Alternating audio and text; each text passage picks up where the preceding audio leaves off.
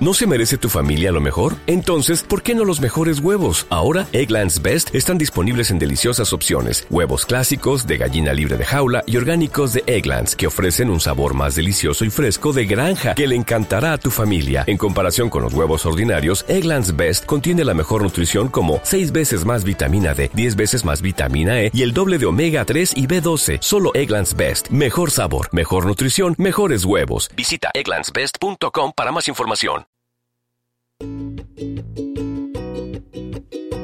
Hola, ¿cómo están? ¿Bien? Qué chingón. Las opiniones emitidas en este programa son responsabilidad exclusiva de quien las emite y no representan necesariamente el pensamiento de temas de nicho. Si usted está esperando un tratamiento serio, un tema serio, se equivocó de contenido.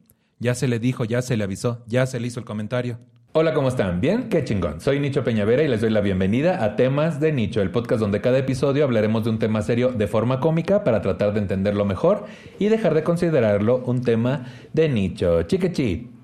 Diseñadora gráfica, productora, postproductora y estandopera, bienvenida Elisa Sonrisas. ¿Qué onda, mi nicho? ¿Cómo estás? Muchísimas gracias. Bien, manita, ¿tú qué onda? ¿Cómo te encuentras el día de hoy? Ay, pues mira, estoy bien. Ahorita desayuné calabazas Ay, qué hermoso. y ya está haciéndose la calabaza también acá. Ah, qué barbaridad. No, ¿Qué, no dices, qué dices tú? Vamos a liberar a Keiko. Dices tú, vamos a tirar Ah, Para empezar con así, algo, suavecito. algo suavecito, algo, mira.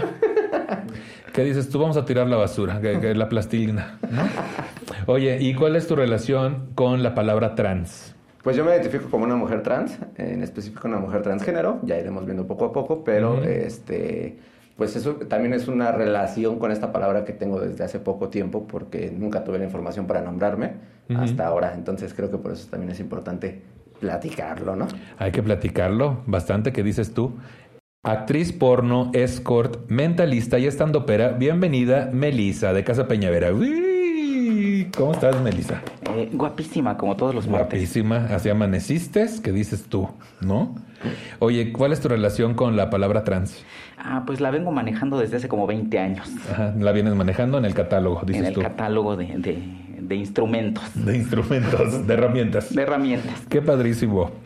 Pues bienvenidas, muchachas. Muchas gracias. La palabra trans etimológicamente quiere hablar de algo que atraviesa. Por ende, las personas transgénero y transexuales son aquellas personas que atraviesan mental y físicamente el constructo social que es el género. Es como cuando quieres atravesar el periférico en plena hora pico, ¿no? Porque así se lo ponen bien difícil luego a ustedes, ¿no? Esto sería la primera definición. Pero a mí me gustaría saber, hay muchos clichés sobre este tipo de temas y muchos prejuicios por parte de la gente. Entonces, ¿qué es lo que no es trans que las personas piensan que es trans? Pues de entrada yo creo que eh, pues el género, como bien lo comentas ahí, es un, un constructo social en el cual eh, pues las personas como que todo lo identifican bajo nada más el paraguas de la sexualidad. y, y la sexualidad es mucho más amplia que lo que realmente entendemos, ¿no? A veces la sexualidad o lo definen por los genitales o lo definen por tu orientación, que son cosas muy diferentes, pero el género pues tiene muchísimas otras variantes. Eh, en- en- efectivamente, trans viene de atravesar y una persona que no es trans eh, regularmente se define como una persona cisgénero. No la atraviesan. Cis, eh, ajá, exacto. Qué fuerte. Y cis viene de en la misma línea, eh, eh, etimológicamente.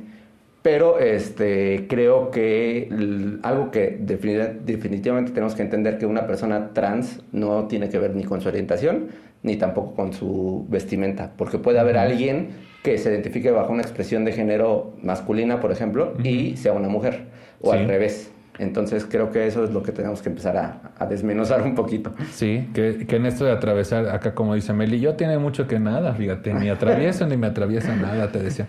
Pero bueno, entendiendo esto de que sí justamente no tiene que ver con la forma de vestir, porque precisamente ahí, este, si es un hombre que le gusta o por profesión o por este no sé, por, eh, ¿cómo se le dice? Fetichismo. por fetichismo, se viste de mujer, pues sería tal vez travesti, ¿no? Que está trans, también atravesando la forma de vestir. De vestir, exclusivamente. Si alguien ya es trans, está atravesando y incluye más cosas que solo vestirse, sino que su mente y su cuerpo identificar, lo siente identificados como de otra forma, más bien. Sí, o sea, es una persona que vamos, ser trans no es un hombre que se viste de mujer. ¿no? Exacto. Ahí de- No, ser trans no es ser gay, ser trans no es ser, este, ay, hay un chiste que es buenísimo que dice, no es hombre ni es mujer, pero sé que se moriría por mí. O sea, no, o sea, no, güey, o sea, ser trans no tiene que ver con, con el sexo, eh, La preferencia. la preferencia sexual, más La bien forma es, de Trans es vestir. identitario. Es una identidad. es una identidad Es una y cómo identidad. te sientes por dentro. Ok, perfecto. Una persona trans no es una persona loca. No es tu maestro o maestra sobre sexualidad. No es una persona enferma ni pervertida buscando entrar al baño contrario a ver personas. Sí.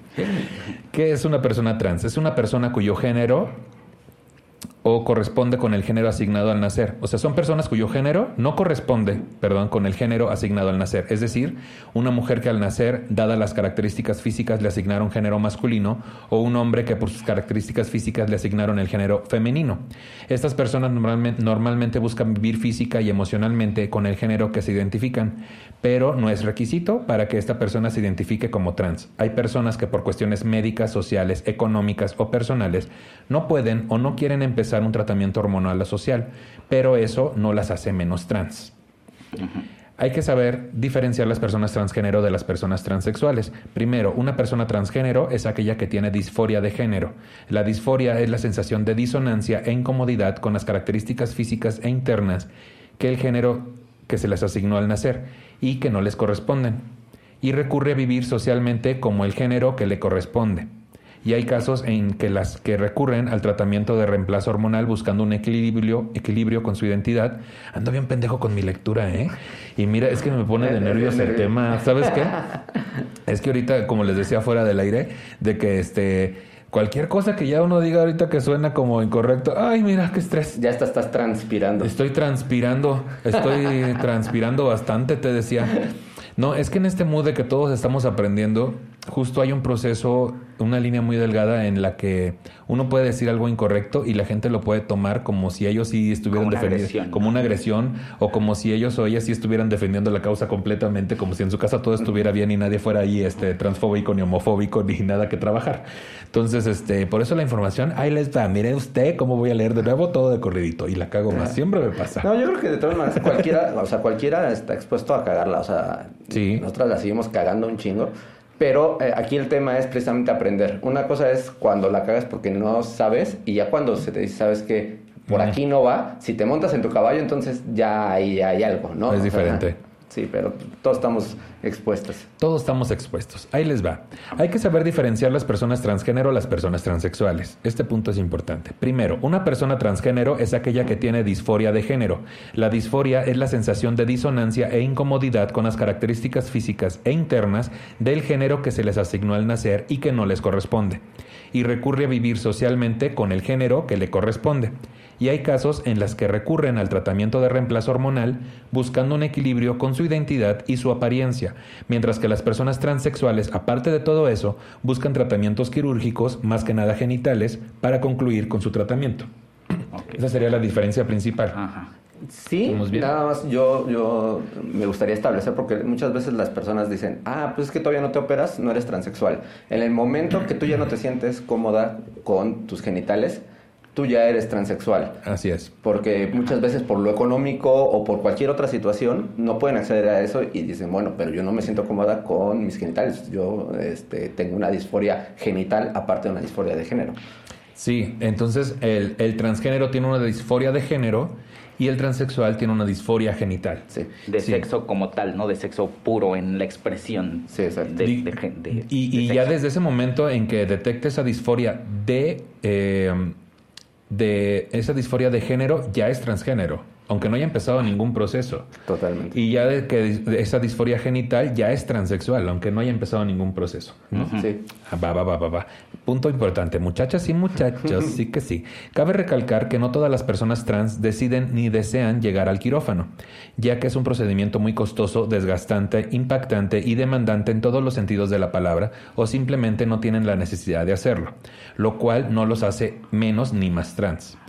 El proceso quirúrgico es más común en hombres que en mujeres, debido a que la mayoría de los hombres busca tener un pecho más plano y acorde a su identidad, y para las mujeres, en el tratamiento hormonal, desarrollan un busto más femenino. O sea, se Sí, cuando te metes hormona te crecen un poquito las caderas y te crece el busto y como que la piel se te hace más, más suavecita. Ay, a mí quién me metió hormona que no me di cuenta. que me creció la cadera y el busto. En el, en el pollo de Kentucky. En el pollo de Kentucky. Ahí fue. Pues es que mira, soy norteño. Vete a saber qué cosas tragué por allá. Y carne también. Ay, te creas. No, sí, o sea, es, es más común, dice acá, entre en los hombres. Se refiere a alguien que nació este con, una, que con un género que la sociedad le asignó como femenino y entonces esa persona tiene esa disforia y pues al fin de cuentas es un hombre y pues es más común que se quiten el pecho porque necesitan esta cuestión del pecho plano. Básicamente, nació como mujer, pero se identifica como hombre identifica y dice, como güey, hombre". tengo unas lolas que Y eso se es notan súper a dos importante kilómetros. porque muchas veces la banda todavía como que no le, no le cae 20 y nos llama, por ejemplo, a nosotras a esos transexuales, ¿no? O Los esos trans. Y cuando en realidad somos mujeres trans, un Un- hombre un trans. chico trans. Ajá, Sí, sí, sí, chico trans, chica trans, y ya se debe de entender, Ajá. ¿no? Sí, pues sí, con eso. Pero es que la gente, luego hay que explicarle con crayolas a algunas personas, no a mi público, ellos son maravillosos, e inteligentes, pero luego vienen unos que nada más se vienen a asomar la cabeza, ¿qué dijeron aquí? Ay, no me gusta, y ponen ahí su comentario.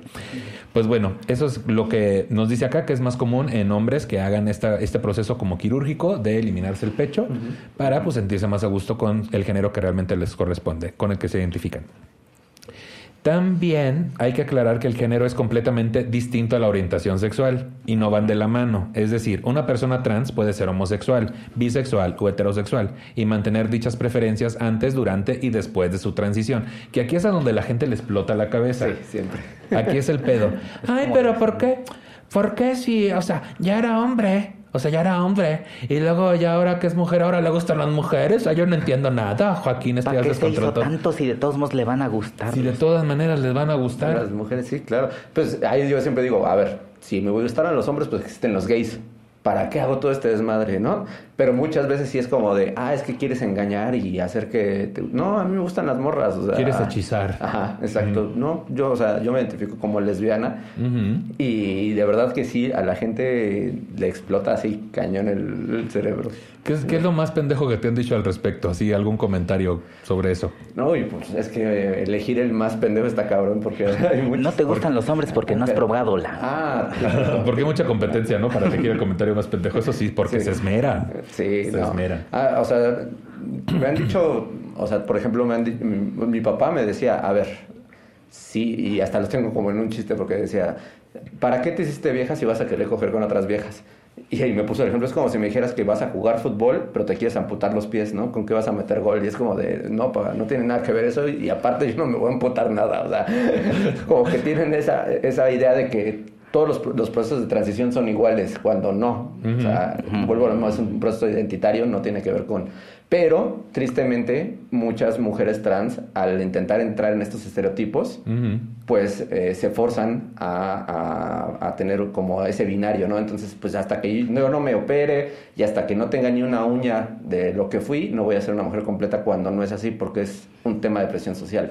Sí, o sea, es muy posible entonces que alguien que no tenga disforia genital se presione a una transición donde sus genitales sean modificados con tal de sentir que encaja más en este en esta cajita En que este rol de género, en sí. este rol del género que le están pidiendo porque entonces que, que sea transgénero y que mantenga sus genitales porque no tiene problema con los genitales con los que nació este pues en vez de disfrutarse así, se vea presionada, ¿no? Ah, pues haz el cambio completo y que te gusten los hombres a huevo, porque pues eso sería la justificación. Quieres ser mujer, te tienen que gustar los hombres y es el mismo pedo de siempre, Sí, ¿no? exacto. O decir, este, no, pues es que como ya eres trans y Elisa ya es trans, se tiene que operar el busto, se tiene que poner nalgas, se tiene que, este, que hacer la limada de cara para que, para que parezca, ¿no? Que si hay alguien, alguien que quiera promocionarlo, yo sí. Alguien Que patrocine. Que patrocine, aquí tenemos, mire usted también, el día de hoy tiene ganas de patrocinar, pues venga para acá. Dile a Chichis para la banda. Chichis para la banda, decías. Aquí eh, vamos a hacer un chichis para la banda. Sí, claro que sí. ¿Cómo de que no? Eh, también este, nos mandaron comentarios la gente del público, pero este, lo que les pregunté fue, ¿qué es lo que ustedes antes tenían como prejuicio sobre las personas trans y ahora entienden que era un prejuicio o que era información que no tenían correcta? Dice aquí Da- David, dice aquí, David Alejandro dice, eh, yo pensaba que eran muy conflictivas y pues sí, algunas, pero no todas. Esa era la imagen que tuve de ellas por mucho tiempo. Uy, ni te les acerques porque son muy conflictivas. Al rato te madrean nomás porque, porque quieren. Esto era algo que... Ok. Y pues les da risa porque a veces sí. Nada, no es cierto. No, pero ¿por qué? Pues es que, o sea, yo creo que gente mierda hay lo que sea, o sea, seas trans, seas gay, seas ingeniero, seas este, comerciante, siempre va a haber, ¿no? O sea, eso no tiene nada que ver, o sea, una transición no afecta ni tus valores, ni tus capacidades, ni tu formación. Bueno, yo sí me he partido la cara varias veces. Decías. Varias es veces. que Melissa, mira, es de este de armas tomar. Melissa es de armas tomar. Pero el asunto aquí justo va. Pero no porque sea una persona conflictiva. No, o sea, no, no, no. no. yo Ella está diciendo en algunas ocasiones, nada Sí, más. sí, sí. Cada vez que voy al centro. Ah, sí, que la chingada. Pues es que también a dónde. Pero bueno, el asunto aquí es importante de que no es que no es que sea justamente eh, porque es un cliché de las personas trans, pues porque al ser minoría y, a- y al ser personas que los demás al parecer necesitan señalar todo el tiempo para sentirse moralmente superiores, este, pues se vuelven un foco de que cuando una llega a ser agresiva o una llega a tener un comportamiento de este tipo, dicen, mira cómo son todas, ¿no? Que nos hacen los mismos a los, a los demás minoría, a los gays, Claro. etcétera, ¿no? Sí, por ejemplo, yo camino en el centro y no falta el ira, ira, güey, ira, güey, pa' ti, güey, pa' ti, güey. Para ti, apenas para Sí. ti. Eso es muy común. Sí, de sí. madre. Sí, no, y creo que también lo, lo ha establecido eso, los, o sea, los medios de comunicación. Hay un, hay un documental en Netflix que se llama Disclosure, de, que habla precisamente de eso, de cómo siempre a la, a la mujer trans ha sido o para ridiculizarla o para tenerle miedo, porque se- nos han infundado esa idea precisamente de eh, transicionó para sacar ventaja de algo, para meterse al baño a ver a otras morras, para... Una para herencia, saltar, para volverse en asesina. Ajá, para que no la siga la ley, ¿no? Sí, para cambiar, ajá, cambiar de. porque robó algo, porque Exacto. es delincuente. Sí, todos los personajes en la historia del cine y así en el pasado eran enfocados a esto, ¿no? Totalmente. Acá nos dice Vera Vadillo, yo pensaba que forzosamente tendrían que haberse hecho cirugía de cambio de sexo para considerarse trans. Que ese es otro error también que se tiene. Emiliano Marcial dice, sinceramente quiero decir que esta idea me la puso mi abuela porque pues señora cristiana. Pero pues bueno, yo tenía 13 años y me decían que los trans se volvían, bueno, aquí está Acá lo está. mismo, que las trans se volvían así porque eran un efecto secundario del SIDA y todos los trans tenían SIDA. Vieja ridícula, por suerte yo cuando tenía 15 años se reveló... Que tenía sida. Ajá, sí. Por suerte, ya cuando tenía 15 años se reveló trans y cuando me dijo que él no tenía SIDA fue cuando mi abuela se lo demostré. Saludos desde Oaxaca. Saludos, mano, no te entendí. No lo entendí, ajá. Pero pues este... pues, él, que- él salió del closet o la abuela salió del closet. pues, No, tal vez dan- alguien con quien estaba. Yo ¿no? creo que alguien con quien estaba, es lo que quiso decir. Sí. si hubiera sido la abuela, decir. hubiera sido muy chido. Hubiera sido increíble. que le pensó, ¿qué pasó, abuelo? Entonces tenemos SIDA, abuelo. Que también qué prejuicio contra el VIH, pero bueno, ahí les va. Eh, ¿Qué lo provoca? En el libro A Review of Find, aquí me pusieron, mira, aquí es que me quiere mucho aquí este eh, Marco que me hizo esta investigación y sabe que el inglés a mí se me facilita mucho. Sí, sí, sí. Entonces, este, no es conforme del con eso. público me- que tú manejas 14 idiomas. el- la gente sabe que yo soy de lengua hábil, ¿no? Sabe. Entonces aquí me puso una palabra, no una, como 15. Ahí les van. en el libro A Review of Findings of the Neural Basis of Transsexualism, Neuroscience and Bio, bio behavior, Behavior. behavior, behavior- De- Deberías de haberlo metido a Google. Translate. Translate. Es que me hizo falta trans en mi vida. Me hizo falta trans. Bueno, en ese libro, que es muy famoso y ya lo entendieron todos, y no A lo voy ver, a, a ver, de- de no- nuevo, ¿cómo fue? No lo voy a intentar de nuevo, güey, porque ve, o sea, a A review- review of findings of the neural basis of transsexualism, neur- neuroscience, and biobehavioral reviews. ese, ese libro, Pero se pone aquí abajo en subtítulos, ¿no? en ese libro que Y yo pronuncia sin lentes, güey, sí. estoy tratando de leer hasta Que, allá. que ahí vamos Mel y yo, ¿no? Ahí vamos, ahí la llevamos. Nada más mi pedo es con la pinche palabra esta biobehavior, no sé qué Biobehavioring. mamada. Si lo hizo a propósito, se está riendo. bueno, en ese pinche libro se habla de una amplia evidencia de que hay objetivas diferencias en la morfometría cerebral entre hombres y mujeres que afecta tanto al volumen cerebral como a su estructura, ya que está bien establecido que el volumen del cerebro masculino es mayor que el femenino. Sin embargo, la mujer tiene mayor po- proporción de materia gris y el hombre de materia blanca. El volumen del cerebro de los transexuales, de las transexuales o de los transexuales, Sí, dependiendo, parece ser intermedio entre hombres y mujeres.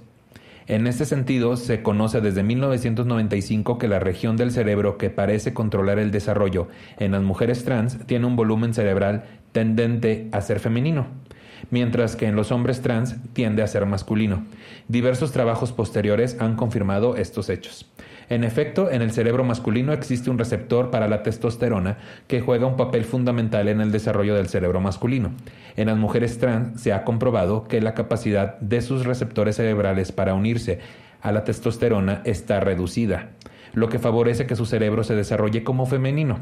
En cambio, en los hombres trans existe una variante de un gen sobre el cual actúan algunas hormonas femeninas, especialmente la progesterona. La disfuncionalidad de este gen tiende a favorecer el desarrollo de un cerebro masculino. O sea, por, eso los, por eso las trans no se saben estacionar. Por eso las trans, así yo te decía, no se saben estacionar, este, no y saben... los trans te pintan bien bonito la casa. Te pintan bien bonito la casa, te decía. Por eso las mujeres no saben, trans no saben cambiar un foco. Así que yo tenía un prejuicio súper cabrón, a que la cagaba más, ¿no? No, y es que así son. No, no es cierto. Aquí tengo otros comentarios del público. Dice acá, este... Bueno, en Memo Plastilina, que es un nombre muy bonito, muy real, dice, me daba miedo, eh, me daban miedo porque las narrativas en cine y TV son las personas trans eran super, en las personas trans eran súper trágicas, ligadas al sexo servicio, asesinadas, con vidas infelizmente dramáticas. Ay, le puso muy infelizmente dramáticas. No teníamos como ahora visibilidad de personas trans que viven en euforia de género que esto ahorita disforia en disforia. la, euforia es cuando ya estás... es cuando tú disfrutas de tu género. La disforia es cuando cuando, no. la sociedad no, te ha dicho no escucha muy bien entonces. Sí viven en euforia euforia de género sí es justo ya no están en disforia exacto. no ah ok ajá. que sería lo contrario que tienen vidas profesionales y que pueden construir relaciones sólidas. Acá. Es esto de sí es cierto lo que decías Elisa o sea en las, en las películas siempre se que si alguien llega a practicar la prostitución o, por ejemplo, acá tenemos a Meli, que ella es escort y que la película porno, que ahorita nos va a decir cuál es la que tienen que buscar acá las muchachos y muchachas. Eh, te lo digo fuera del aire. Ah, bueno, ahorita ahí en los comentarios se los vamos a poner. Este, ya no monetiza, entonces. Ya no monetiza, chingado. Pues abre tu OnlyFans, mana. También tú seas payasa, ya te estás tardando. Pues este, siempre se, se, se da por hecho que entran en esta situación de prostitución y que es la única forma. Ahora, ¿qué de cierto hay también en que las pocas oportunidades de trabajo, como lo vimos en la serie de La Veneno, o sea... Sí es sistemático. sí, sistemático. se supone, bueno, según la estadística, las trans son eh, estilistas, eh, escorts o, uh, o dan show o sea, showcera de, de, drag queen y todo este rollo. Entonces, esos son como los, y los que trabajos. Ninguno está mal, y que ninguno está mal, simplemente que se nos limita el catálogo. No, pero se, está como estereotipado, ¿no? Es el único lugar donde te dan eh, un, el, espacio. el espacio y ni así te respetan, pero eso. Esto provocado por la discriminación, obviamente. O sea, eh, estaba viendo por ahí algunos videos que una chica hablaba de que ella ha trabajado como en seis, siete oficinas diferentes y nunca ha tenido una compañera trans, por ejemplo, este, o un compañero trans. Eh, entonces sí, hay una, la discriminación provoca que justo se cierren el catálogo de oportunidades de las que pueden elegir. Como bien dice Elisa, ninguna actividad es cuestionable, pero lo que es cuestionable es que no tengan libertad de elegir eh, qué actividad desempeñar. Sí, y ahorita de lo que leías, eh, yo o sea, entiendo que es, es un estudio científico y todo, pero a mí me salta mucho de que cómo defines quién es hombre y quién es mujer, porque no tiene que ver con los genitales, ni siquiera, ¿no? Entonces, muchas veces es, bueno, pero es que tu, tu biología, tu, tu cromosoma, ¿cuántas personas hacen un examen de tipo para saberlo. Y aún así, hay variantes, ¿no? Hay personas intersexuales, hay personas que tienen síndrome de, insensibilidad androgénica, que entonces todos los procesos son diferentes, o una producción de testosterona mucho menor, o hay mujeres cisgénero que producen testosterona muy por encima y aún así se les limita, ¿no? Porque dicen, es que no es natural, pero precisamente como se les ha limitado, pues en la evolución pues se ha dado de esa manera. Bueno, nada más que en la primaria nada más te enseñaron que había X y Y. Ajá, exacto. Y ya, y pues como si eres X, Si eres XY, eres, eres vato, y si eres XX, eres morra. Pero hay personas que tienen X y la Y tiene alguna extensión que no alcanza a ser una otra X, Sí. Pero, pero dicen, bueno, pues encaja más en el género este, masculino. Y a mí lo que me urge es que encaje en algún lugar, ponerlo en una caja, una cajita, ¿no? sí. Porque si no, me explota la cabeza y no quiero que me explote la cabeza, ¿no? Ese es el punto principal. Acá también nos comenta Héctor Gómez, también de Casa Peñavera, dice, me da vergüenza, pero yo tenía un prejuicio acerca de las mujeres trans que son lesbianas. La ignorancia me hacía pensar que eran hombres que se querían vestir de mujeres y que les seguían gustando las mujeres. Conviviendo con diferentes tipos de personas aprendí acerca de la identidad de género y que lo que y que lo que les guste o hagan no es mi problema. Hay que aprender a respetar a los demás o a las demás. Qué, qué locochón. ¿Cómo ves tú este punto? Ah, mi querido particular? Héctor. Sí, no, yo creo que eh, es un tema también de, de tener un poquito de empatía. Hay cosas que no entendemos, pero que no las entendamos no significa que no le demos el respeto necesario, ¿no? Y, y sobre todo que, pues hay gente que está súper obsesionada con qué genital tienes abajo, ¿no? Entonces, como de, según lo que yo te responda es como me vas a tratar, me vas a validar. Eh, Creo que eso está entre las preguntas pendejas, ¿no? Sí, claro. ¿Todavía tienes? Sí, y así de- ¿Y lo tienes completo? ¿O, o ¿Y ya lo no tienes? usas? ¿Y lo usas? Completo. Ay, miren, yo lo único que les puedo decir es que si de repente alguien quiere este preguntar eso, es que es muy cagado que no nada más estamos demasiado preocupados por qué tenemos en medio de las piernas, sino de qué tamaño lo tenemos Ajá. y con qué firmeza y con qué porque digo, entre hombres es un pedo de toda la vida. Con nosotros el pedo siempre ha sido quién la tiene más grande, ¿no? Entonces, Cuando lo que importa es el grueso. oh, que la chingamos. Pero es súper chistoso porque eh, eh, ah, una ofensa para otro hombre es la tienes chiquita. Sí. Pero para una mujer trans es, uy, se te ve un rato, tu, tu, no, no, no. Entonces es como de, güey, entonces, ¿qué pedo? Soy más hombre Oye, que sí tú. es cierto, sí es cierto. Para, para una chica este, transgénero, piensan que es ofensa de, no, mi comadre tiene una, una mazacuata que dices tú, ay, no, que ¿cómo te la escondes? Este, por ejemplo, las perdidas, yo he escuchado que así se ofenden entre ellas, y dicen, hombre, la Wendy está bien mazacuatona, y dices tú, ay, pues si no la ocupas, echa, no, sí la ocupa, por- porque ella es una chica transgénero también, ¿no? Pero me refiero a que, o si la ocupa o no la ocupa es un pedo, pero el punto aquí es que de repente uno dice, ay Dios mío, o sea que ese es un prejuicio también muy pendejo. ¿Por qué a mí me diste esto y a, y a- y a ellas que no les gusta, por qué la tienen así de ese tamaño? Refiriéndome a las chicas trans. Lo estoy haciendo todo mal, discúlpenme. Pero ustedes me entendieron, ¿no? Sí. Ok, bien. Espero que hayan casita también. Este. Aquí tengo este justamente lo que decías ahorita de que todavía la tienes, ¿no? Ya te operaste. Ese tipo de cosas que no se le deben de decir a una persona ¿Son de a trans. de veras? A nadie, yo creo. O sea, A nadie. pero a quién llegan y te dicen nada más a las chicas trans, pero a quién, así cuántas veces a, a ti te han llegado a decir, oye, todavía tienes pene. Pues a mí hay veces que cuando estoy este, en la alberca me dicen, ¿todavía tienes? Ah, ¿En serio? Es que, ah, no es cierto. Este, pero aquí comentarios que no hay que decirles. Por ejemplo, ya te operaste. Esa es una cosa que no se debe de decir. Si están de acuerdo ahí con eso. Sí, sí. El otro, ¿cuál era tu nombre verdadero? Ya, típico. Pues yo me llamo Melissa. Tu nombre verdadero, fíjate. ¿Cuál era tu nombre verdadero? Que algunos le llaman a eso el dead name. Dead name, Dead ajá. name, que es el nombre muerto, que también es una ofensa para las chicas trans, para los chicos trans. Sí, depende. O sea, to- todas las, la- las experiencias son diferentes, pero precisamente como tú no conoces la experiencia de la otra persona, pues es muy agresivo llegar a preguntar eso, ¿no? Porque aparte, pues, ¿para qué quieres saber algo que no me identifica a mí? O sea, Es sí. como cuando un mago hace un truco de magia y después le preguntas, ¿y cómo lo hiciste? No, güey, pues confórmate con saber que salió bonito, ¿no? Es que el, el pedo este de... Es morbo, güey. Es puro pinche morbo. Este, que a mí Meli me enseñó, cu- cuando tomó el taller conmigo, en, en una de las sesiones me, me enseñó sus fotos. Mm. Fotos muy, muy, este, ya de varios años, muchos años atrás. Y Meli me presumía, mira qué bien me veía aquí Ah, también. era un Y, y entonces... Esa- modelo. Pero yo no pregunté nada, ¿sabes? Ajá, entonces claro. la plática fue como muy, ay, sí es cierto, Meli, ¿no? Pero no fue, ¿y cómo te llamas? ¿Dónde dices que te llamabas? Pues no, o sea, su nombre es Melissa, ¿no? Y hasta ahí. Eso sí lo tengo clarísimo. Saqué mi INE y le dije, mira, así me llamo. Mira, cabrón, así decía, ya no te voy a pagar tu taller, así que me decías, ¿no? Este, luego acá también otra pregunta, ¿y tomas hormonas? Esa también es otra pregunta que no hay que hacer. Eh, Yo creo que también algo importante es saber con quién hacerlas y, y dónde acercarte, ¿no? Porque la información también es necesaria. O sea, en mi caso, Sí. por ejemplo, yo siempre le digo a la gente, yo, yo tengo afortunadamente el privilegio de, de, pues estar en un, en un contexto seguro, en donde yo puedo expresarme más fácil y entonces Las preguntas pendejas que vayas a hacerle a, a otra persona, házmelas a mí, aquí en corto, y yo te puedo responder lo que tú quieras. Porque afuera puede haber una chica que esté pasando por disforia y se la vas a detonar muchísimo más.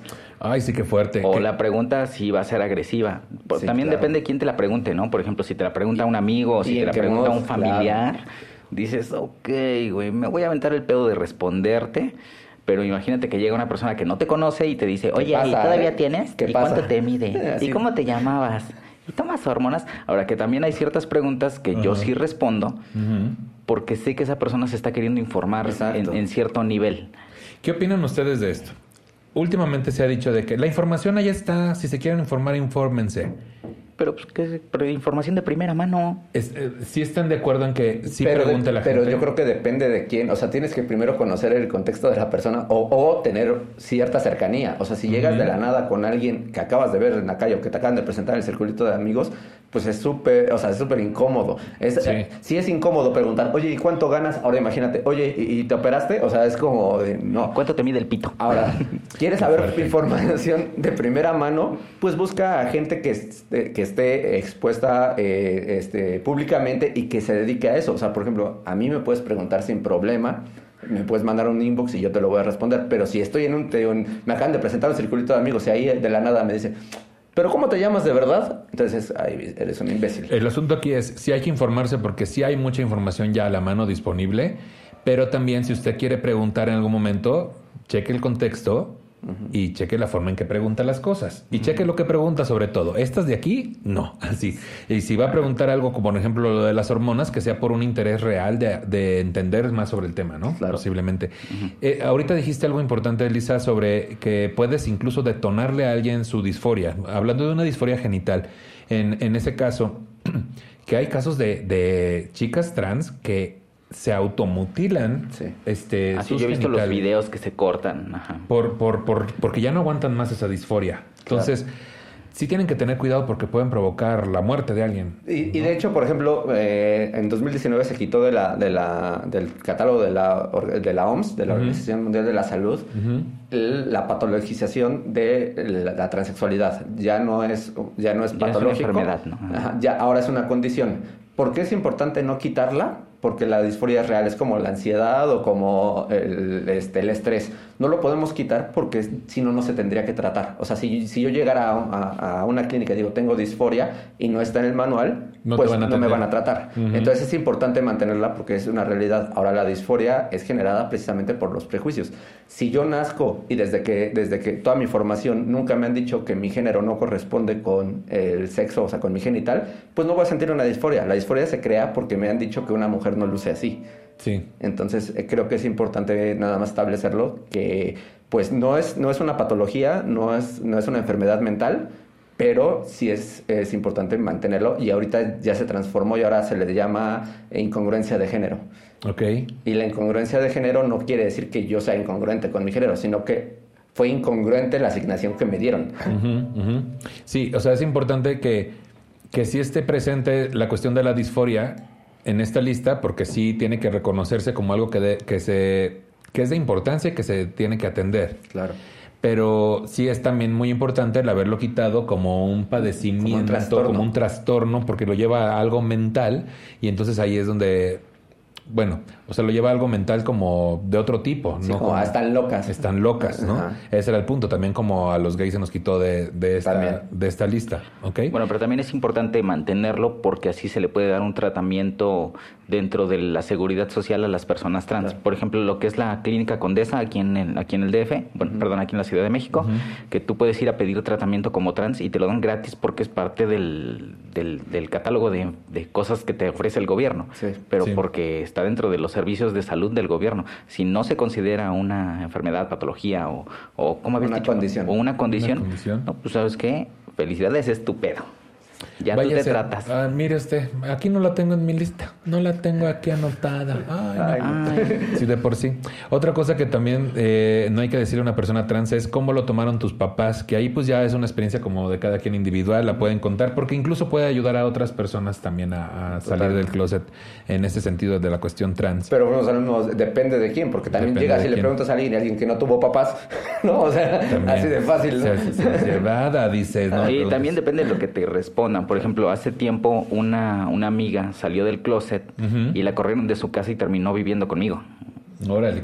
Entonces, así como, güey, ¿quieres realmente contarle tu experiencia a alguien que quiere salir del closet?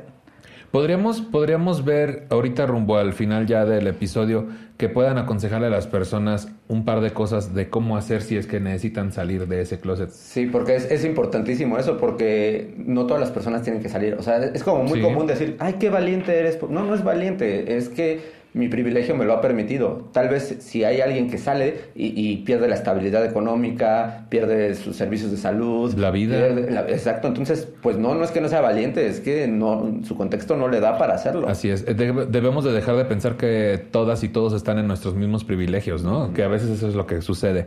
También otra pregunta súper mal hecha sería ¿cómo tienes sexo? ¿No? Ay, pues te, ¿qué te importa, no? Si yo no, a mí me preguntarían eso y digo, ay, pues bien poquito te decía.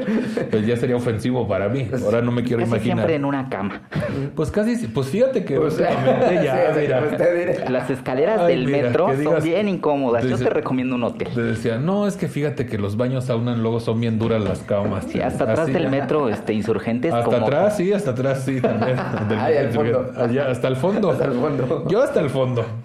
Así ya que decías con todo y huevo. Así mal, que no entendía yo nada de lo que Hasta topar con pared. Yo hasta topar con pared, que dices, ah, ya llegué a Pino Suárez aquí. Y dos romanos. En, Pi- en Pino Suárez. En Pino Suárez. En Pino Suárez. Ya estamos en Pino Suárez. Pues mira, es entendible que tengan muchas dudas al respecto, pero también entiende que las personas trans no son escuela y es en muchas ocasiones muy privado y personal y definitivamente no es de tu incumbencia. Evidentemente hay maneras de poder ayudar, entender y apoyar a las personas trans de tu alrededor. Unos ejemplos podrían ser Pregúntale sus pronombres y respétalos. Los pronombres, que serían este ado, oído, tos, ocho, ah, no es cierto. Que serían, ¿cómo, cómo, cómo, cómo llamarles, no? En que serían femenino o masculino, En femenino o en masculino o, en, en o en no binario. O en no binario. O dile por su nombre, quítate de pedos. También podría O no los uses. O sea, si, si te Sí. causa roña, es, o sea, en lugar de decirle bienvenido amigo o bienvenida amiga, adelante. No, o sea, no tienes por qué usarlo. o cómo estás, amigo. No, pues cómo estás. Ya. ¿no? Y nomás le- les ha tocado, obviamente, obviamente, mm, gran parte de su vida se la han pasado lidiando con educar a personas de cómo quieren que les llamen. Sí. ¿no? Esto supongo que en algún punto es muy cansado, pero en algún momento ya les da un poco igual o No, este, de hecho aquí en la entrada el policía me dice, ahorita te acompaño, amigo. Le digo, no, amiga, con A al final. Ajá. Ajá. Y así digo, ah, sí, perdone, amiga. Y ya. Y, fíjate que les voy a contar rápido qué pasa. Yo bajé personalmente a hablar con los de la entrada y les dije, en un momento más va a venir un chico que era Raulito que venía en drag Ajá. masculino. Entonces les dije, va a venir un chico que va a venir en drag. Entonces les voy a pedir, y también más tarde va a venir una chica trans. Eso fue lo que les dije. Entonces, por favor, les encargo mucho que sean muy respetuosos y no, no hagan ningún comentario, ni les incomoden, ni sean correctos. Porque no, tenía, no tendría por qué hacerlo. ¿Estás de acuerdo? Tendría que funcionar en el deber ser. Pero como sé que no vivimos en el deber ser, bajé. Y entonces, como tú fuiste a comprar algo, yo entré con Elisa y así. Por quien sí bajé fue por No, y vio que Raulito. escribió, y, o sea, vio que escribí mi nombre. Sí, sí, son, porque son pendejos. Esa es la verdad, Sí. son pendejos. La gente es pendeja. Me pidió mi, mi identificación, se le enseñé al mamón. La gente es pendeja. Sí, y se sienten muy inteligentes de, no, es que yo me di cuenta. No, o sea, pero, Ay, no.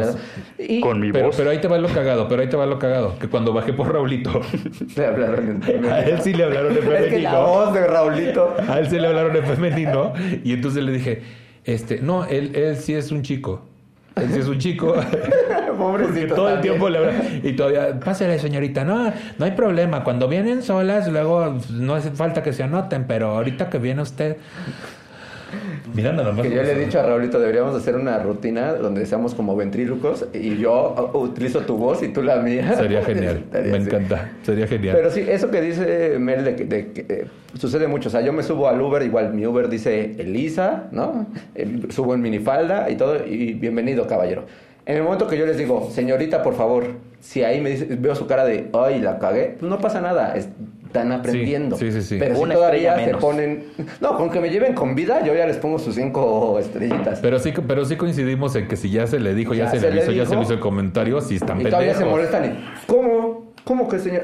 Esa, esa es la diferencia justamente. Esa es justo la diferencia. Eh, lo que está diciendo Elisa, si alguien la caga y pues bueno, ok, está aprendiendo, pero si alguien ya se, ya se le dijo, ya se le avisó y todo el pedo y...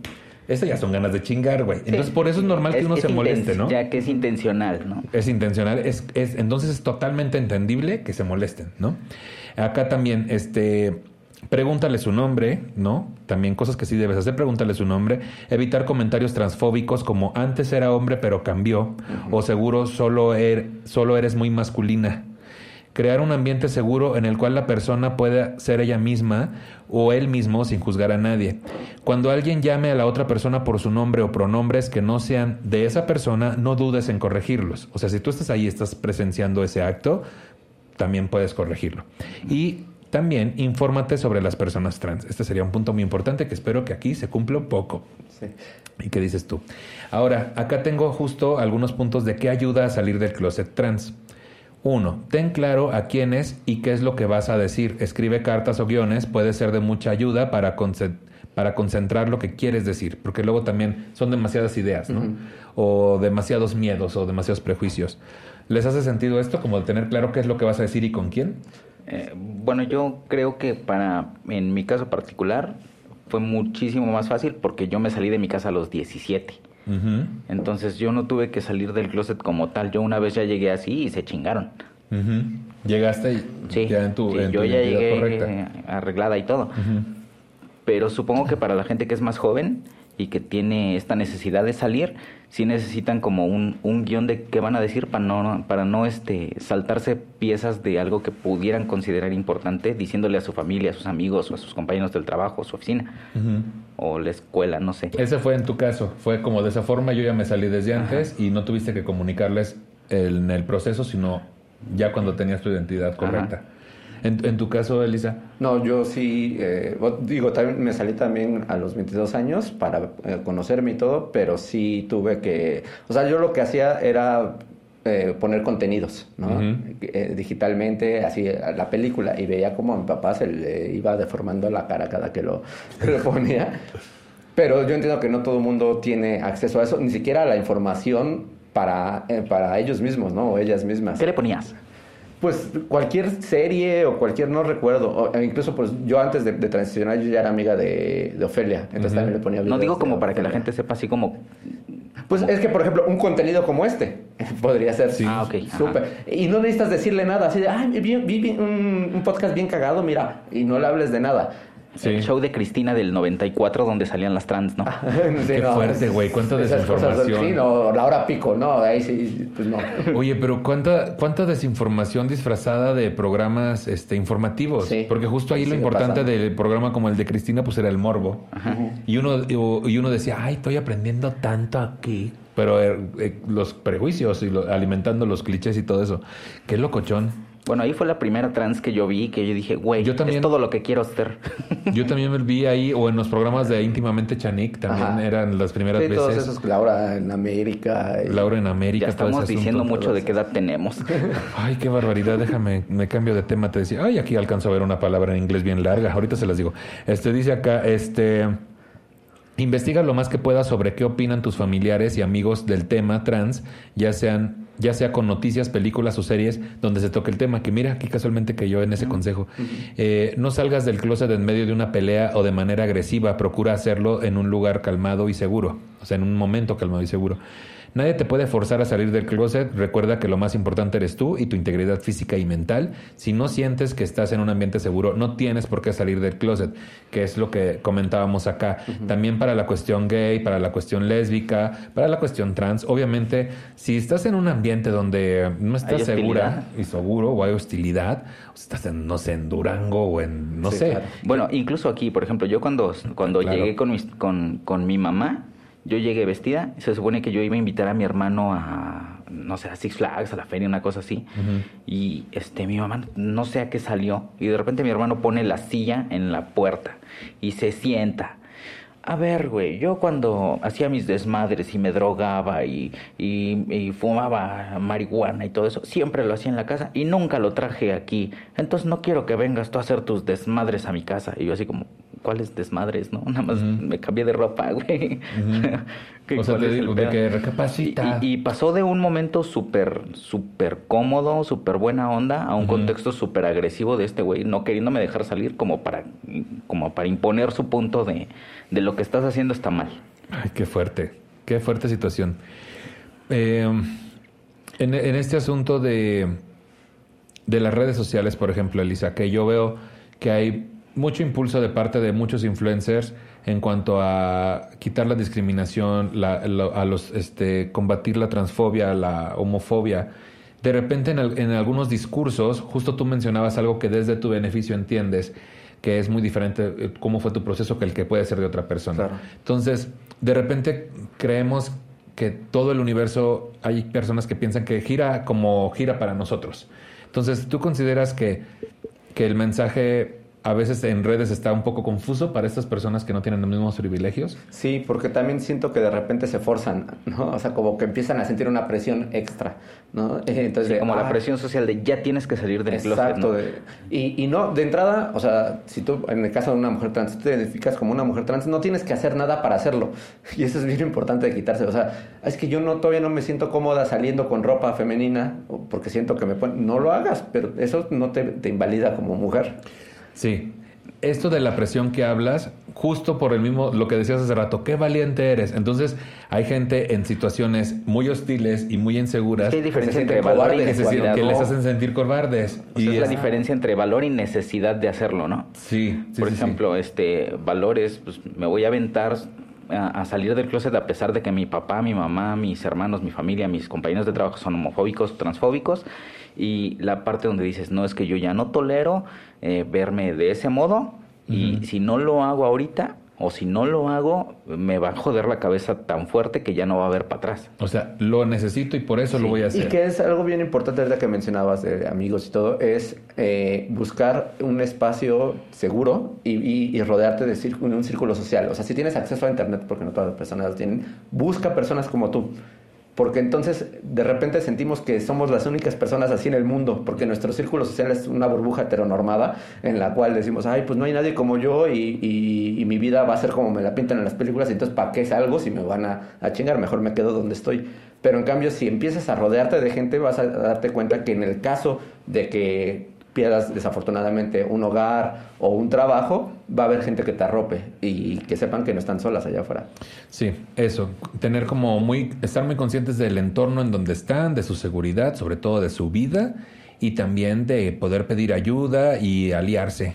Aliarse. Sí, como tu amiga que tuvo dónde llegar. Exacto. Y que, que tampoco es como que necesites salir del closet con, con, las demás personas. O sea, lo puedes hacer íntimamente, ¿no? esa es otra constantemente tenemos que estar saliendo del closet. A diferencia de una persona gay o lesbiana que pues puede caminar por la calle sin nada, tú en cualquier círculo social donde entres te tienes que presentar, ¿no? Y ay, soy una mujer trans, ¿no? o sea, no, no, es que necesites, pero el mismo círculo te obliga.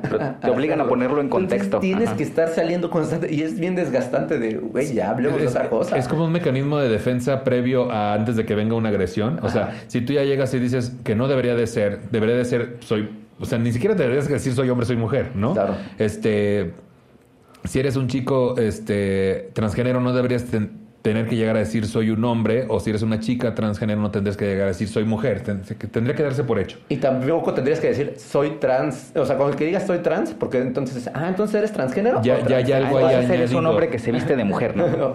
ya, viene una añadidura. Pero entonces ustedes lo hacen porque es un mecanismo de defensa justo para que ya, ya, quítate la duda, así soy, y entonces ya no me preguntes. Sí. Podría ser un sí, poco. de hecho, o sea, yo cuando salía al principio me daba muchísimo miedo, entonces estaba volteando a ver a todo mundo y esa misma inseguridad hacía que más me vieran.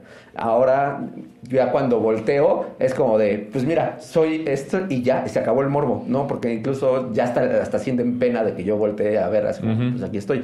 Pero pues eso se va ganando pues simplemente con tu... Y eso va a ir aumentando, en ciertos círculos va a ir aumentando porque también todos estamos más cuidadosos de no ser ofensivos, de no cagarla, porque vimos que ya hay una represaria con justa razón y ya hay una nueva mentalidad también que todos estamos aprendiendo. Entonces, ya todos más estamos cuidando esos detalles. Y eso, eso sí es un avance. Está, chido. Está muy centralizado, como dices. O sea, no es lo mismo caminar yo aquí en la Condesa que ir Que yo irme al centro, Sí, ¿no? sí, sí. O, o el, o el mismo centro. Sí, o sea, aquí yo camino en el centro y recibo un montón de ofensas y de, y de agresiones. Hoy Entonces- caminando enfrente del pendejo del vigilante de o, este o edificio. entrar aquí a decir, no, no esté. Pero, por ejemplo, yo digo, a lo mejor yo está totalmente mal lo que hago, pero llego, me pongo mis audífonos y prefiero no venir escuchando todo lo que me van gritando porque ya sé que me voy a pelear con alguien. Este, hace un par de años venía yo caminando y de repente nada más siento un botellazo por atrás y yo así de, güey, no hice nada, ¿no? O sea, nada más por ser lo que soy. Sí. Hijos de su pinche madre, ¿cómo son? Que eso que dices de- del, del vigilante es algo que yo siempre he tratado de hablar en las conferencias que he dado y todo. Es. En las empresas y en los lugares públicos siempre como que dicen, bueno, vamos a hacer un, una- un evento donde vamos a sensibilizar a nuestra gente del corporativo. Y jalan a toda la gente, a los directores y todo, pero, a El la- pinche pero al vigilante. que es el que te recibe, o a la recepcionista no le dice nada. ¿no? Entonces, como, pues, Y te reciben un evento que está pro- propiciado para, para que la gente entienda más sobre el tema y te Eh, reciben con, exacto. con transfobia. Ay, me lleva la chingada. Como la morra que la sacaron del baño en la UNAM, ¿no? ah, y es que... Ah, sí, ¿qué pasó ahí? Este, una, un par de morras trans fueron a dar una conferencia en la UNAM acerca de, del tema trans y la sensibilidad y todo este rollo. Y la, y la policía de la UNAM este, ve que la chava entra al baño y le dice, no, no, tú no puedes entrar aquí. Tú eres hombre, tú te vas al baño de hombres. Qué lococho. Que eso- eh, que Después de del dar su baño- conferencia. Por ejemplo, en Estados Unidos, este, hubo un tiempo que se prohibió a las personas transgénero usar el baño que les, que les correspondía por cómo se identifican. Pero tuvieron que quitarla porque estaban sacando a mujeres cisgénero que pensaban que eran trans. Me lleva la chingada. Entonces, es lo que digo, ¿cómo sabes lo que eres? Tal vez soy una mujer con, con una voz gruesa. Bueno, una mujer cis, porque soy una mujer, pero a, a fin de, a fin de cuentas, ¿cómo puedes tú estipular quién es y quién no es? Ah, pues le acaba de pasar a una señora también aquí en Monterrey, ¿no? Ajá. A la que bajaron del camión o que no la dejaron subir al camión porque ese camión era para mujeres. Y ella venía, creo que con playera y jeans. Y este, no, es que tú eres este, tú eres maricón, tú no puedes subirte. Y la morra. Porque estamos en 1932, Ajá. ¿no? Y Ay, aparte eh, eh, eres afrodescendiente, ¿no? O sea, una ya cosa todo tan- mal. Y además, este, deberías de estar guisando en tu casa. Ah, sí, ya todo mal. Si eres mujer, si eres mujer, ¿qué haces aquí saliendo a trabajar? Tú deberías de cuidar a los niños. Ay, todo Y no mal. hables, y no respondas. Y no me contestes nada porque te suelto un chingadazo. La ley me protege porque soy. ¡Oh, que la chingada! Pues mira, aquí para terminar este punto, eh, dice. eh, ahí les va. Lo voy a hacer muy bien, ¿eh? La Transgender Visibility Guide, guía de visibilidad transgénero de Eh, Human Rights ¿Por qué no te lo Campaign. ponen en español? Porque así son de culero.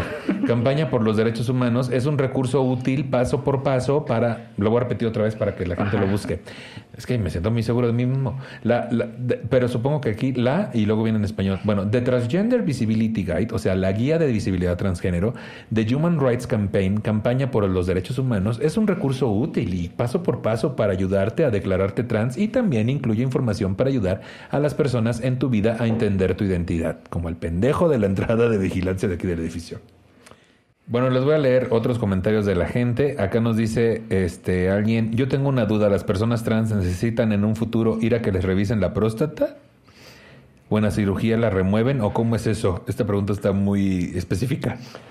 Sí, como... ¿Quieren contestarla? ¿O Pues digo, yo no tengo tema porque precisamente quiero normalizar mi cuerpo, ¿ok? Soy una mujer que tiene próstata y se tiene que checar, punto.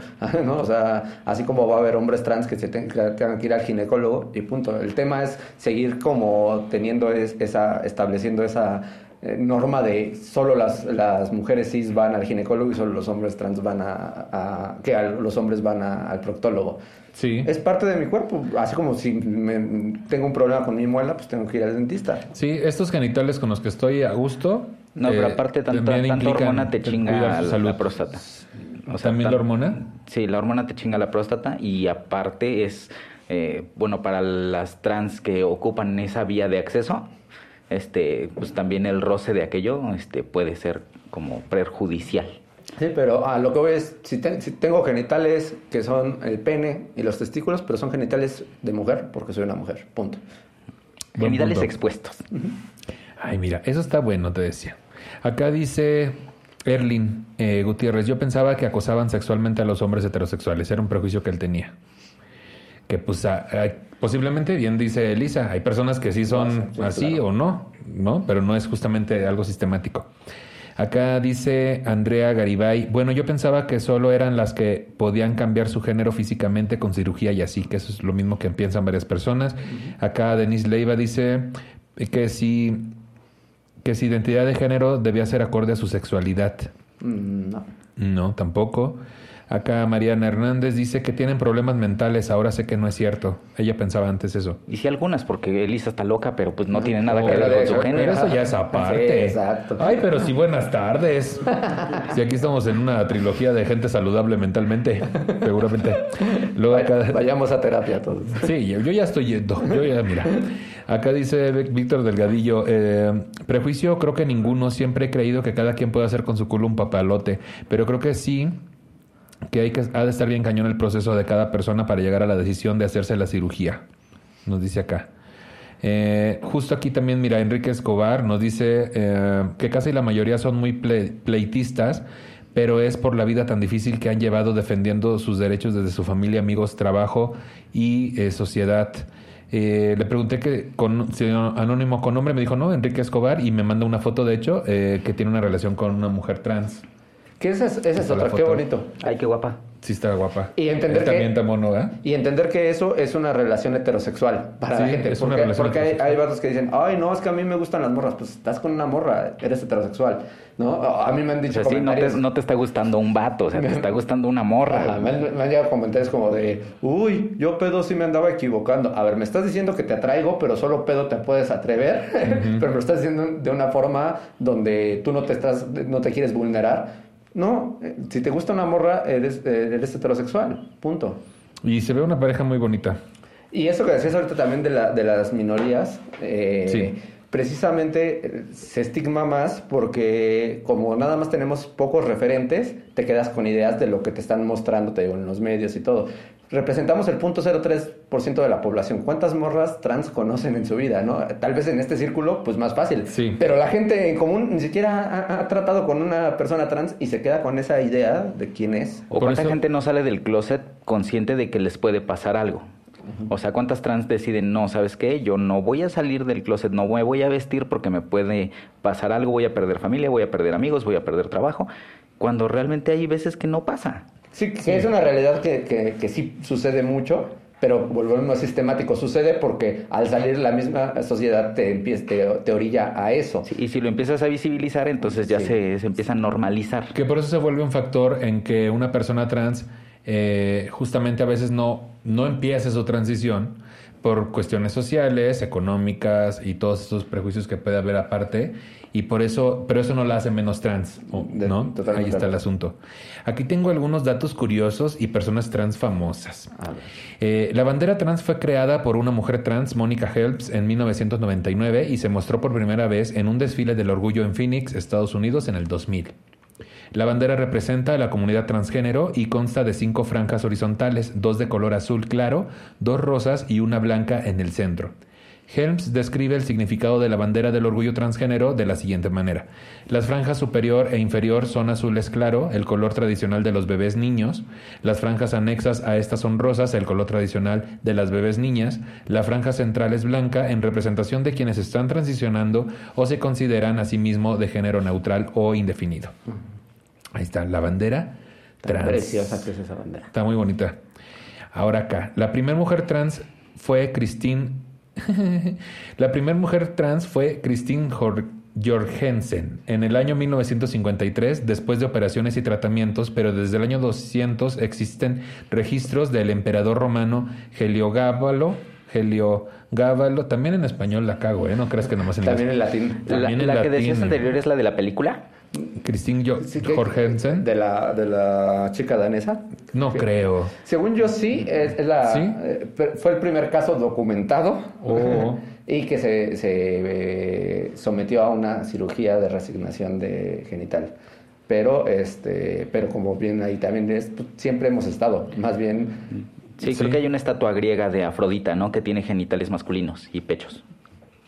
Pues ahí está el ángel de la independencia, ¿qué dices tú? El ángel que sus pechos, dices, Ay, no, se han lleva- y ahí el Frente Nacional gritando abajo del ángel. Dices, oye, también váyanse a su casa.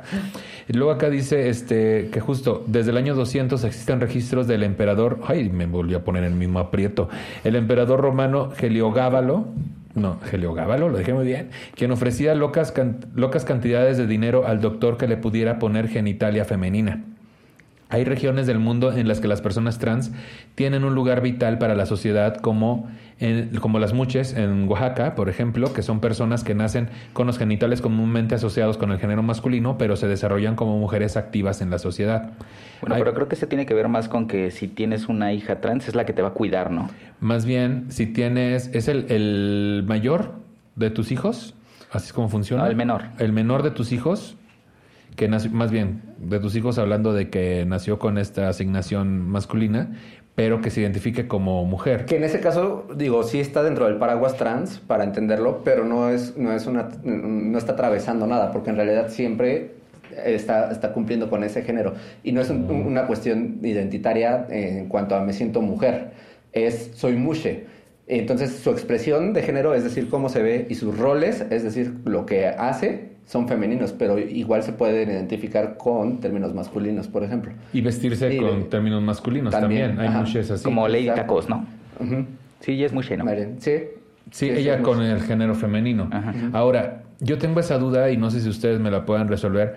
Aquí en esta cuestión también es porque se identifican con, es, con el género, eh, que no se identifican con el género que nacieron o es por una cuestión de tradición y de otras cosas. Puede ser ambas. Eh, es por lo que digo, una cosa es el rol, otra es la expresión y otra es la identidad de género. Son tres cosas diferentes. A ver, yo no entendí la pregunta. O sea, es que yo no sé si estoy confundido en la cuestión de las mushes, de que yo hablando de una persona trans entiendo perfecto que se identifica con otro género diferente al que se le asignó al nacer con una muche es también por la misma cuestión o a veces puede ser que solo es una cuestión cultural y por nacer en cierta posición dentro de los hermanos de su familia tiene ya esta obligación. O sea, estás totalmente en lo correcto. De hecho, por ejemplo, una persona muche que diga, no, yo me identifico al final 100% como hombre o 100% como mujer, ahí estaría transicionando porque está atravesando el género. Le asignaron el género de muche en la serie, entonces es trans hasta que no se identifica con ese género. Ya, entonces una, una mujer que nació con, el, eh, con esta cuestión mushe, que así le fue asignado por su familia, por su sociedad, por su cultura, si en algún momento dice yo no me identifico como mujer, me identifico como hombre, el vestirse como hombre la hace trans pasar esa, esa cuestión cultural y social. oh, mira qué interesante. Mira acá. También tenemos, hay muchas figuras públicas que han salido del closet trans, como por ejemplo la vocalista y guitarrista del grupo de punk americano Against Me, Laura Jane Grace, que salió del closet como una mujer trans en el lanzamiento de su disco Transgender Dysphoria Blues. O más recientemente el actor de Umbrella Academy, eh, Elliot Page, que se identifica como hombre trans no binario. También la famosa estrella de reality show y deportista Caitlyn Jenner, ¿lo dije bien? O la activista por los derechos LGBT+, Marsha P. Johnson, entre otros, que de Marsha hablamos justamente en el episodio de drag y en el episodio gay, sobre que fue esta persona que tanto drag como, como trans, eh, transgénero, y racializada. Racializada. si, no me equivoco, transgénero. positivo.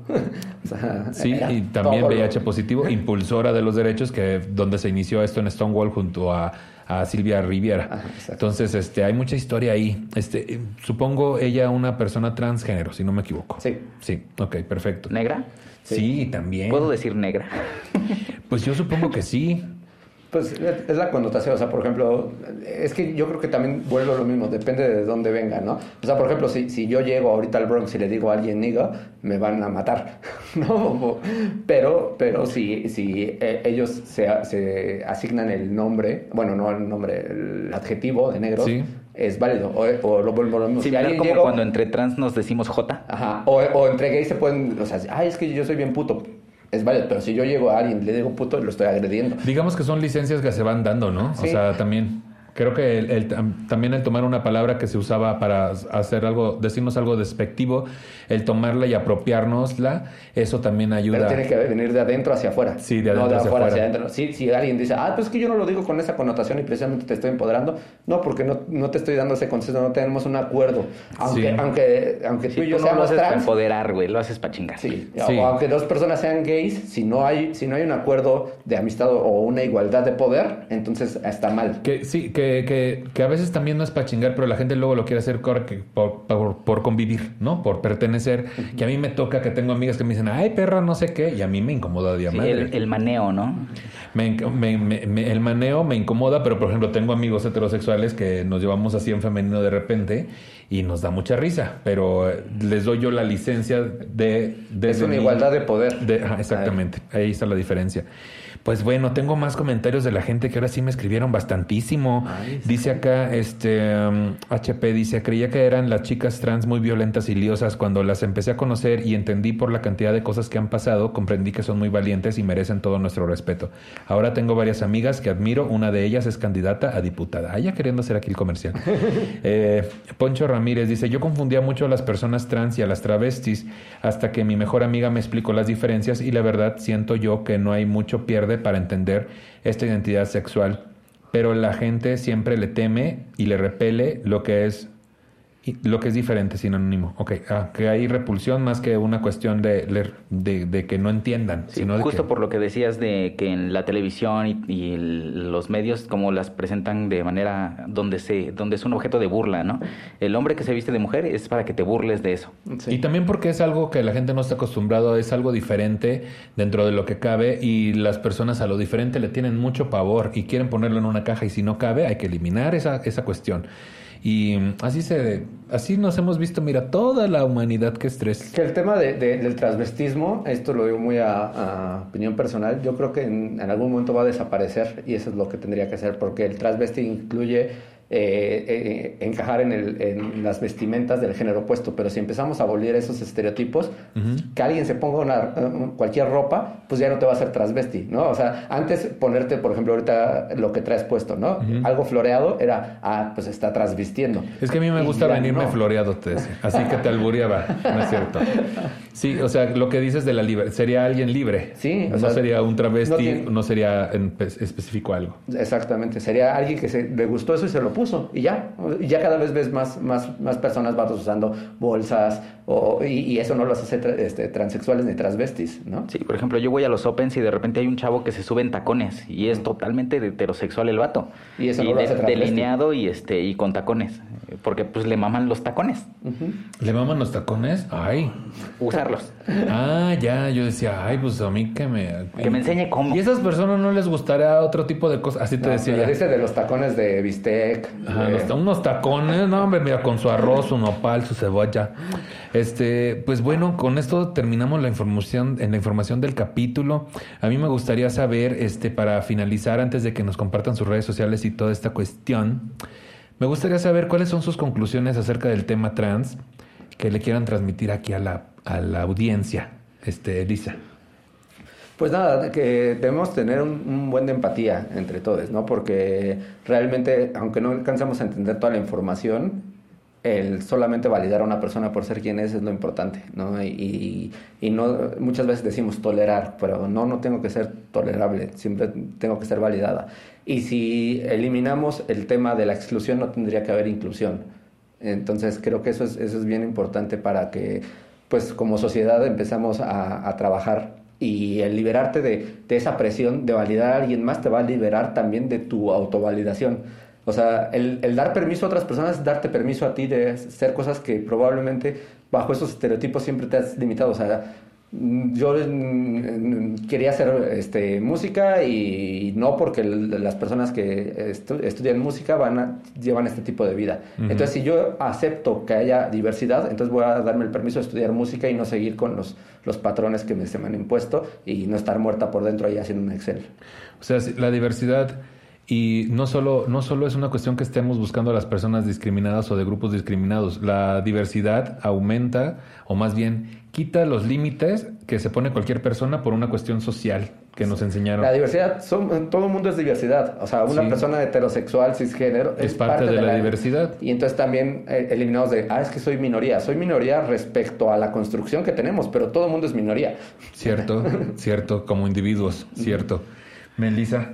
Ok, bueno, mm, eh, si ves a una persona vestida de mujer, háblale en femenino. Si la ves vestida de hombre, pues háblale en masculino. Eh, si te gusta una chica trans, no es un hombre vestido de mujer, sigue siendo una mujer, o más bien es una mujer. Eh, y no te saques de pedo y digas mamadas como esa de, ay, pues yo sí te andaba dando en una, en una borrachera. No, güey, si te gusta la morra y, y te sientes atraído por una morra, ¿Cuál es el problema? No te está, no te está, no te está cambiando tu, tu estructura celular, cabrón. Sí, y definitivamente falta que esa morra quiera, ¿verdad? Pinche feo. Y este. Y que no sea lesbiana como y, yo. Y que no sea lesbiana también. Te decía, ay, porque esta es otra. Te decía, ay, es que esta mujer salió lesbiana. Así ya, que todo lo decía mal yo en el episodio. Este, Además de travesti, lesbiana. y no es lo así mismo. Decía travesti, ya, todo mal, así. Además de vestida. Ay, aparte de que tiene esas mañas, lesbiana. Ay, no. Y que no les digan vestidas. Se oye bien feo. Es otra cosa, es otra cosa, ¿no? Pues es que la gente se le, todo quiere resumir en cosas cortitas y dice vestida. Es travesti, es transexual, es drag, son cosas muy diferentes. Aprendan la diferencia, que espero que este episodio les haya servido para eso. Así como dice Melissa también, este, si la ven vestida de mujer, pues es mujer. Si la ven vestida de hombre, más bien en cuanto al adjetivo, pues en, adjetivo lo dije bien. O pregunten. O pregunten también. O sea, tenemos muy normalizada la generación en la que yo pertenezco de llegar y decirle, ¿le hablo de usted o, te hablo de tú? Pues es lo mismo, ¿cómo, cómo me refiero hacia ti? Y ya. No, o sea, eh, nadie se va a ofender porque le preguntes eso. Y pregúntenlo de buena forma, porque luego hay casos de que, es que no sé cómo decirte, es que está bien confusa. Pues no, ¿verdad? Tampoco. O cochicheando ahí de, oye, ¿cómo le digo? O sabes qué, acércatele a alguien de confianza que sabes que tiene un poco más de conocimiento del tema, alguien que no está tan pendejo, tan pendeja como tú, y dile, güey, ¿cómo le hablo? Sí, ¿qué tal que es su amigo rockero delineado? y ya, nada más no pasa nada. También eh, dentro de esto, este, pues ténganos paciencia a todas las personas que estamos aprendiendo. En ese sentido, este, no es que no sean duros o duras con nosotros, porque sí es necesario, porque vemos que sí provoca un cambio, lo estábamos hablando hace un momento, pero pues también entiendan este, que estamos dando nuestros primeros pasos y cuántas veces no te caíste de chiquito y nadie te agarró chingadazos ni te canceló en Twitter. Entonces, este, compartan la información con quien quiera recibirla. También cada uno es responsable de hacerse este, sus investigaciones y saber un poco más del tema. Yo me declaro totalmente ignorante, pero ah, después de lo que leo acá, ya un poquito menos. Transgender Guides of Visibility, ¿o qué era? De Transgender Visibility se los voy a regalar por última vez. Dice aquí, este, Transgender... Okay. Entonces, eh, lo que le quería decir, este, pues sí, investigue, infórmese y luego no eche la culpa de que no sabe y si va y si no sabe y quiere preguntar, pregúntelo de forma respetuosa y sobre todo de verdad dejemos de ver a la gente fijamente cuando no entendemos o cuando no tenemos la información completa. Dejemos de hacer eso que es súper grosero y mm, seamos respetuosos en general, yo creo, ¿no? Y mucho amor. Mucho amor y mucho mucho amor. este, pues bueno, hay varias redes de apoyo. Está la clínica especializada Condesa que ofrece terapia de reemplazo hormonal totalmente gratuita, solo presentando tu INE. La red de Juventudes Trans México que brindan acompañamiento y asesoría jurídica para personas trans. El Closet de Sor Juana, en donde puedes encontrar actividades feministas para lesbianas, bisexuales y trans, psicoterapia y talleres de orientación sexual.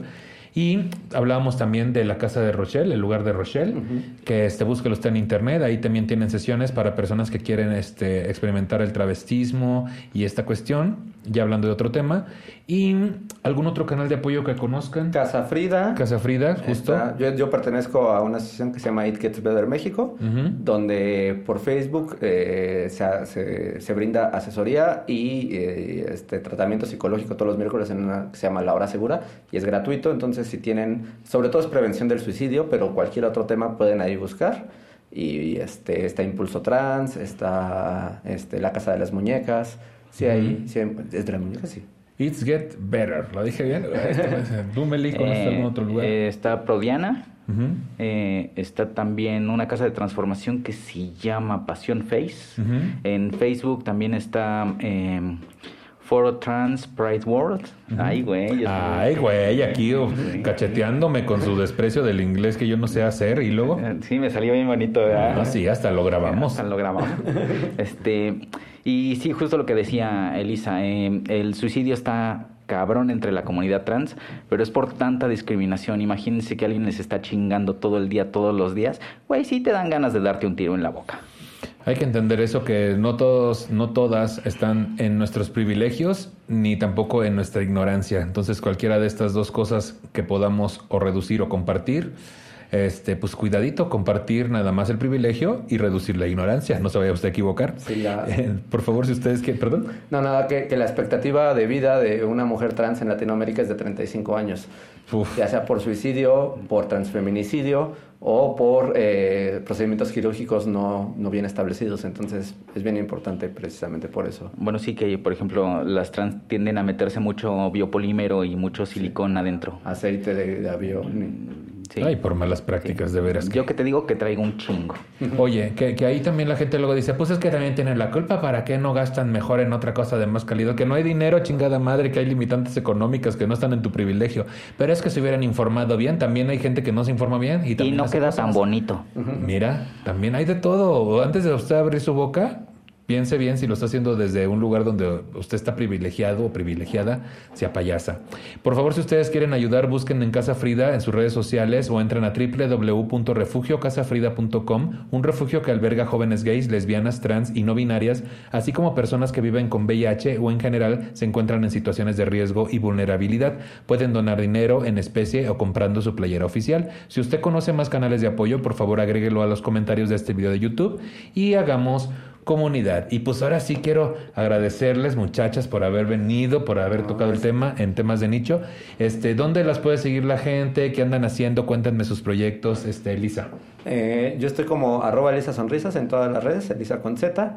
Eh, también tengo algunos podcasts ahí, La Duplex con Alexa Swart y Rubí García, El Espacio de Sonrisas, eh, Capital Forano los domingos por Círculo Rojo y Mix and Paint en Twitch. Ahí está, ahí está todos los programas que usted tiene que ver para informarse de muchas cosas, de muchos temas, con la guasa de por medio siempre. Melissa. Sashi, me voy a tener que echar un chorro de podcast. Pues a ver, a ver en cuáles estás. Te decía, de las películas, dite ahorita para que vayan allá. Ok, este, bueno, a mí me encuentran como melisauria.rex. eh, sí, sí, hacia porno estaba como Melissa Davol. Ahí está. Que lleguen hasta el final del episodio para que se enteren cómo me llamaba. Ahí estamos, chingada madre. Sí, ahí en la cotorriza nada más pusieron el nombre y a la mera hora la estaban confundiendo a ella. Ay, qué pesadas. ¿Y luego?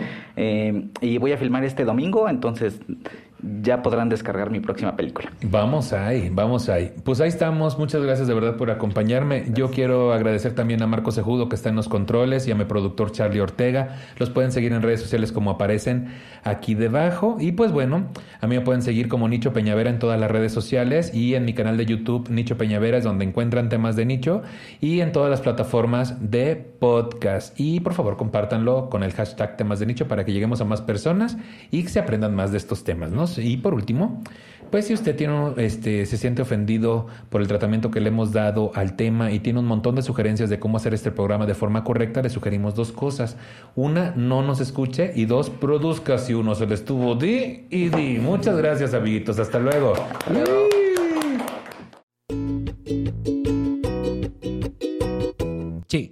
¿No se merece tu familia lo mejor? Entonces, ¿por qué no los mejores huevos? Ahora, Egglands Best están disponibles en deliciosas opciones. Huevos clásicos, de gallina libre de jaula y orgánicos de Egglands, que ofrecen un sabor más delicioso y fresco de granja que le encantará a tu familia. En comparación con los huevos ordinarios, Egglands Best contiene la mejor nutrición como 6 veces más vitamina D, 10 veces más vitamina E y el doble de omega 3 y B12. Solo Egglands Best. Mejor sabor, mejor nutrición, mejores huevos. Visita egglandsbest.com para más información. The where loose change makes something of itself deal.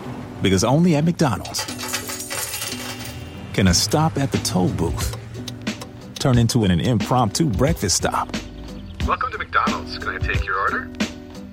It's hard to beat any size McCafe iced coffee for 99 cents until 11 a.m. But pairing it with the new Cheese Danish is a good way to try. Price and participation may vary, cannot be combined with any other offer. Ba-da-ba-ba-ba.